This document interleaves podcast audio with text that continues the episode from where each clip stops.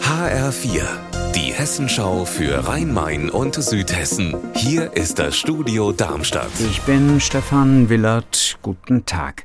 In Wiesbaden sind in der Nacht bei einem Brand in einer Papierfabrik 13 Feuerwehrleute verletzt worden. Ein giftiges Gas ist ausgetreten. Die Feuerwehrleute hatten Atemschutzgeräte an. HR-Reporterin Andrea Bonhagen in Wiesbaden. Wie geht's den Feuerwehrleuten und, und wie konnte das überhaupt passieren mit Atemschutzgeräten? Es geht ihnen wieder gut. Sie sind nicht mehr im Krankenhaus. Da waren sie nur vorsichtshalber hingekommen. Das sagt der Feuerwehrsprecher. Nach dem Einsatz wird die Kleidung mit Wasser abgeduscht. Dann haben die Feuerwehrleute sie ausgezogen und da waren aber wohl noch giftige Dämpfe in der Kleidung. Und so haben die etwas von diesem giftigen Stoff eingeatmet. Das hatte sich in die Kleidung tiefer eingegraben als gedacht. Wie viele fahren eigentlich mit Bussen und Bahnen in Darmstadt und wohin wollen sie? Das will die Verkehrsgesellschaft HEAG Mobilo herausfinden und dafür eine Fahrgastzählung durchführen. Der Clou dabei, die Mobiltelefone der Fahrgäste sollen genau diese Auskünfte geben. HR-Reporter Mike Markloff, wie funktioniert das?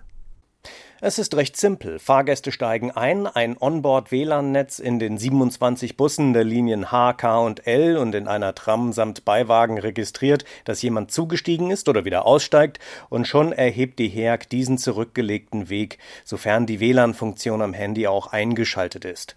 So können Fahrgastströme erfasst werden, um den Bedarf an die Fahrgäste anzupassen und die Fahrpläne zu optimieren. Wenn die eingeschalteten Mobiltelefone der Fahrgäste in der Straßenbahn und im Bus erfasst werden, dann betrifft es ja auch den Datenschutz. Ist das geklärt? Wie geht die Verkehrsgesellschaft in Darmstadt damit um?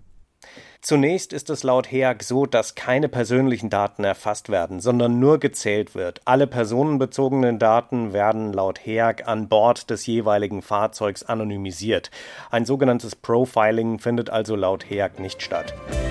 Unser Wetter in Rhein-Main und Südhessen. Sonne und Wolken am Himmel über Südhessen, auch Regen und Gewitter können dazukommen. Die Temperatur in Frankfurt heute bis zu 29 Grad. Ihr Wetter und alles, was bei Ihnen passiert, zuverlässig in der Hessenschau für Ihre Region und auf hessenschau.de.